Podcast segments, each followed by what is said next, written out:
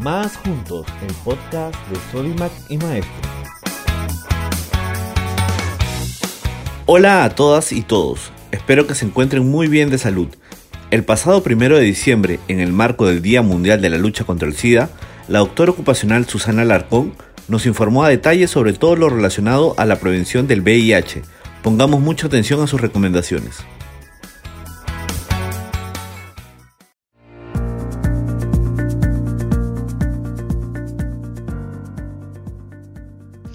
Buenas tardes con todos. Para mí es un gusto estar con ustedes el día de hoy conversar, conversando acerca sobre la prevención del VIH y el SIDA. Muy agradecida con ustedes. Soy Mac Maestro para poder complementar y yo creo que volver a sacar a la mesa temas que realmente eh, sabemos que existen, que es parte de nuestra actualidad, sin embargo, por A o B motivos a veces lo dejamos de lado o no le damos la importancia de vida. Es por eso que el día de hoy estamos aquí reunidos para poder conversar acerca del virus de inmunodeficiencia humana, su prevención, cuáles son los síntomas, con qué pruebas lo puedo detectar etc. Hay que tener en cuenta y poder este, diferenciar bien qué es el VIH y qué es el SIDA. El VIH, como hemos mencionado, es el virus de la inmunodeficiencia humana que ataca esencialmente a la defensa del cuerpo. Es de ahí donde viene el nombre, ¿no? Y, debido a esta vulnerabilidad que causa este virus en la persona, pues puede afectarse o infectarse de diferentes enfermedades que quizás en algunos casos no pasaría a mayor riesgo que simplemente un resfriado. Sin embargo, en aquellas personas que tienen esta patología se complica mucho, llegando en muchos casos a una infección generalizada. ¿Y qué es el SIDA? El SIDA es el síndrome de inmunodeficiencia adquirida, es decir, ya una etapa avanzada de esta infección por el VIH, debido a una infección, como he mencionado, oportunista que afecta la salud de la persona. Es ahí donde podemos diferenciar y de ahí donde viene el tema de que una persona es portadora del VIH y que una persona tiene el SIDA se podría manifestar, para dejarlo un poco más en claro, que el VIH es el virus que provoca la enfermedad del SIDA y el SIDA ya es cuando ya se comienzan a presentar una sintomatología tal cual que puede ocasionar lamentablemente hasta el deceso de la persona. Como vemos en este cuadro, se detalla los casos eh, que hemos tenido tanto de del SIDA propiamente dicho como de las personas que están infectadas del VIH. Tenemos todavía una curva que si bien es cierto en algunas épocas o en algunos años ha disminuido bastante, sin embargo sigue siendo una curva creciendo. Sin embargo, tenemos una esperanza que a partir del 2015 esta curva ya ha ido disminuyendo. ¿Debido a qué? Al tema de las de la educación, debido al tema de poder conversarlo también con nuestros hijos en los colegios, etcétera. Y obviamente trayendo como consecuencia una disminución en la curva del VIH también trae como consecuencia una disminución en la curvatura o en los casos de pacientes con SIDA. ¿Cómo se transmite el VIH? El VIH tiene sus cuatro puntos importantes en los cuales se da la transmisión, a través de las relaciones sexuales, a través de, la conexión que hay de madre e hijo durante el embarazo, durante el parto o en algunas veces la lactancia, en el tema de las transfusiones sanguíneas en aquellas personas que tienen VIH, especialmente cuando hablamos del tema de los vampiros, ¿no? De que venden su sangre en algunas circunstancias a personas que lo necesitan y en accidentes que a veces se dan en personal de salud o en aquellas personas que lamentablemente usan drogas y utilizan agujas o objetos punzocortantes que están contaminados. Actualmente en el Perú tenemos que el 97% de contagio del VIH se da a través del sexo no, no, no, protegido. Y esto es muy importante poder determinarlo y poder conocerlo. ¿Cuáles son los factores de riesgo que una persona puede tener a saber que puede contraer el VIH. Entre ellos son la promiscuidad, las relaciones sexuales con aquellas trabajadores sexuales, padecer de la mano o, por así decirlo, de alguna otra enfermedad de transmisión sexual, como es la sífilis, herpes, etc.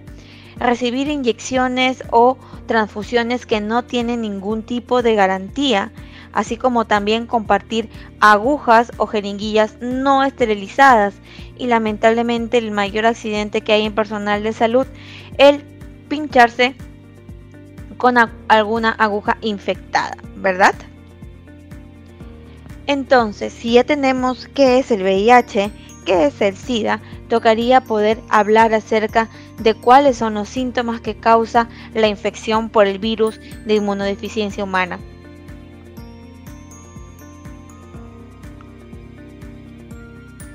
Los síntomas en los pacientes que realmente ya tienen este virus eh, mayormente va a depender mucho del virus que lo va a afectar o del agente causal que lo está infectando. En la mayoría se presenta como fiebre, diarreas, infección en las meninges, que es el sistema nervioso central, etcétera, ¿verdad? Así como también se habla sobre alguna infección por algunas personas que también tendrían el síndrome retroviral agudo. Cabe resaltar también que es muy importante que la mayoría de personas presentan estos síntomas cuando ya estamos hablando entre 5 a 10 años posteriores a tener el virus en sí. Y como mencionaba anteriormente, los síntomas que realmente una persona cuando se detecta lamentablemente se sabe cuando ya hay una diarrea crónica, una pérdida de peso o úlceras en la boca. Esos son los, los síntomas más más este, importantes o más resaltantes de poseer el tema o de estar contaminados por el VIH.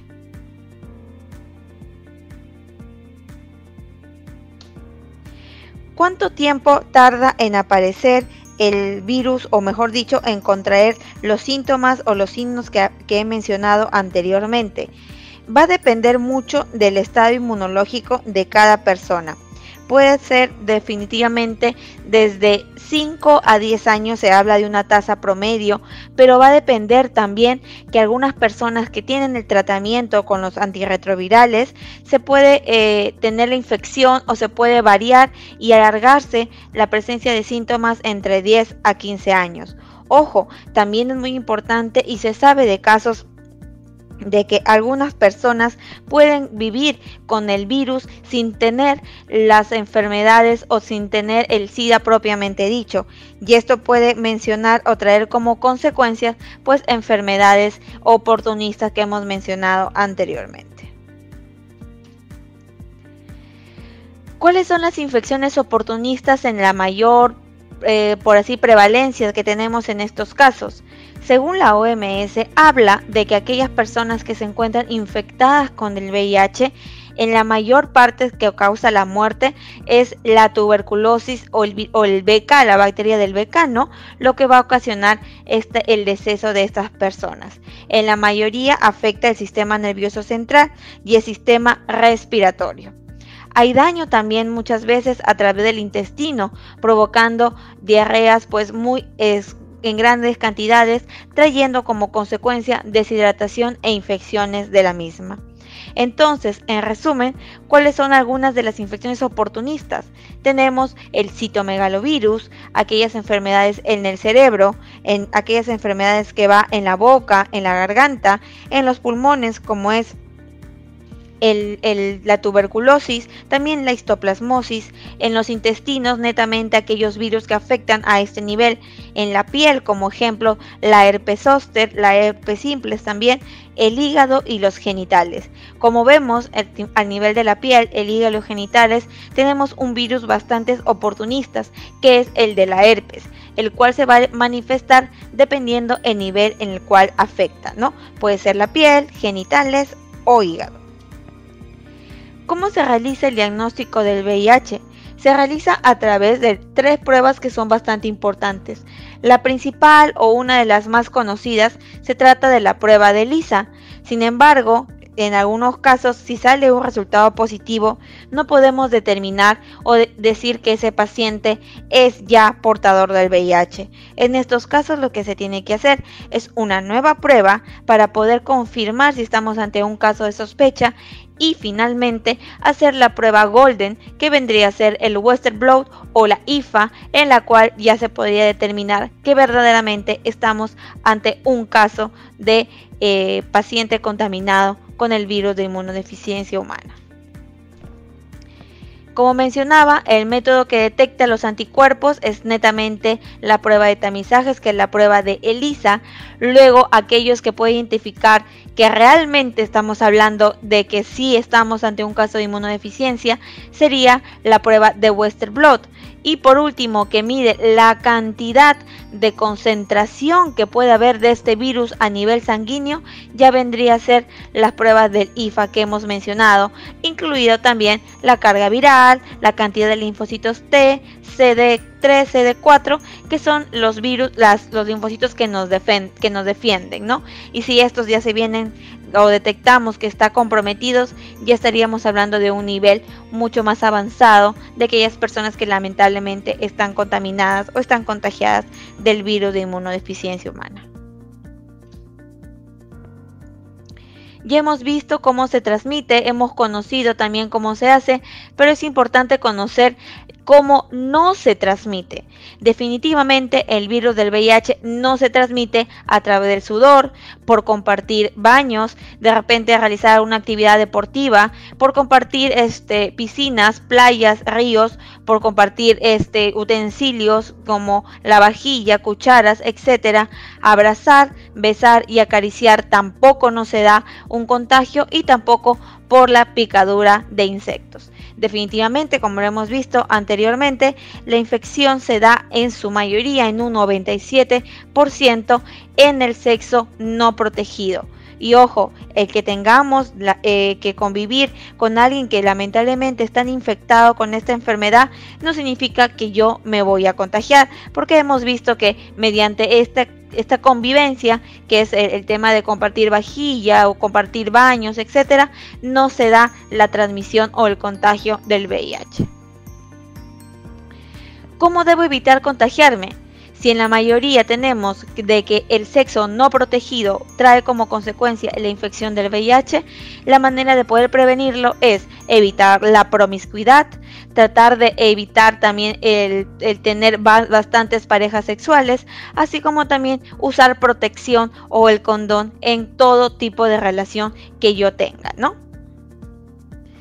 ¿Hay cura para la infección del VIH? No. No existe una cura para la infección del VIH, sin embargo existe un tratamiento que es el tratamiento Targa, el cual este, en sí son bastantes retrovirales, lo cual ayuda a disminuir la cantidad de virus que pueda tener en mi organismo y también su reproducción, y trayendo como consecuencia que mi organismo se encuentra con una mejor defensa y no me venga a infectar con alguna enfermedad oportunista. El tratamiento antirretroviral de gran actividad es lo que significa el Targa, ¿no? ¿Cuál es la evolución de la infección por el VIH? Como hemos visto anteriormente como les explicaba, va, va, a haber mucha producción de los linfocitos CD4, ¿verdad? Eso es lo que se está hablando o lo que hay en la gran mayoría cuando una persona está sana. Sin embargo, cuando ya hay una infección del VIH, es como una competencia. las células del VIH comienzan a convertir o comienzan a infectar o a reproducirse más que los linfocitos CD4. Y es ahí donde lamentablemente se da una batalla en la cual si es que el sistema inmune no está protegido, es donde se da ya llegar a la fase del SIDA. Los medicamentos Targa, que es lo que habíamos mencionado anteriormente, su función principal es evitar la reproducción de las células del VIH y con esto obviamente disminuyen a nivel a través de nuestro cuerpo, de nuestro organismo y por ende hay una mayor posibilidad de que nuestro sistema inmune se encuentre mucho más recuperado y pueda luchar contra alguna enfermedad oportunista. Con esto, ¿qué es lo que quiere decir? Que muchas veces las personas, o en su gran mayoría, las personas que ya tienen o que se encuentran en la fase del SIDA, lamentablemente fallecen por la infección oportunista, que puede ser desde un simple resfriado como de repente una infección estomacal. ¿Cuán fácil es tratar de acceder a un tratamiento si es que por AOV lamentablemente eh, me encuentro infectado con el VIH? El tratamiento es gratuito por parte del MINSA, lo cual llega eh, llegando a poder coberturar o a que las personas en su 80% que estén infectados puedan tener un control o puedan tener un tratamiento a través de ellos. Lo importante es eh, detectar la enfermedad a tiempo, eh, generar los registros importantes y acudir a la atención de manera eh, mensual, que es en este caso para evitar dar los medicamentos y evitar la propagación del virus en mi sistema inmunológico. ¿Cuál es la expectativa de vida de un paciente con con VIH? En realidad, sin un, tratamiento, específico, sin recibir los medicamentos Targa, la persona con VIH lamentablemente puede fallecer entre 1 a 2 años. Sin embargo, en aquella persona que ya tiene un tratamiento y que, ojo, es de por vida, en algunos casos puede llegar a tener eh, una expectativa de vida de aquellas personas que sufren alguna enfermedad crónica como un hipertenso o un diabético, ¿no? Vamos a mencionarlo desde un punto de vista más fácil. Una persona hipertensa que toma sus medicamentos tiene obviamente un estilo de vida mucho más saludable, evitando la complicación que es un infarto, ¿no? Tal cual pasa en este caso, una persona que tiene un, el VIH y toma sus medicamentos va a evitar las complicaciones, que en este caso sería la infección de alguna bacteria oportunista. Y obviamente el tema de extensión de su calidad de vida y su expectativa de vida es mucho más amplia y más grande. Muchísimas gracias por su atención, chicos de Soy Magui Maestro, por estar conmigo el día de hoy, compartir o volver a traer a la mesa esta patología que siempre está presente a nivel mundial, ¿verdad? Y que sobre todo el tema de prevenir está en nuestras manos. ha sido un gusto estar con ustedes el día de hoy. Muchísimas gracias.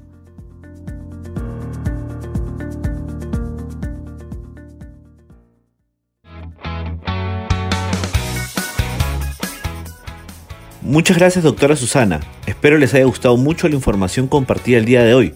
No olviden compartirla también con sus familiares y amigos o amigas. Gracias por escucharnos, nos vemos en nuestro siguiente programa.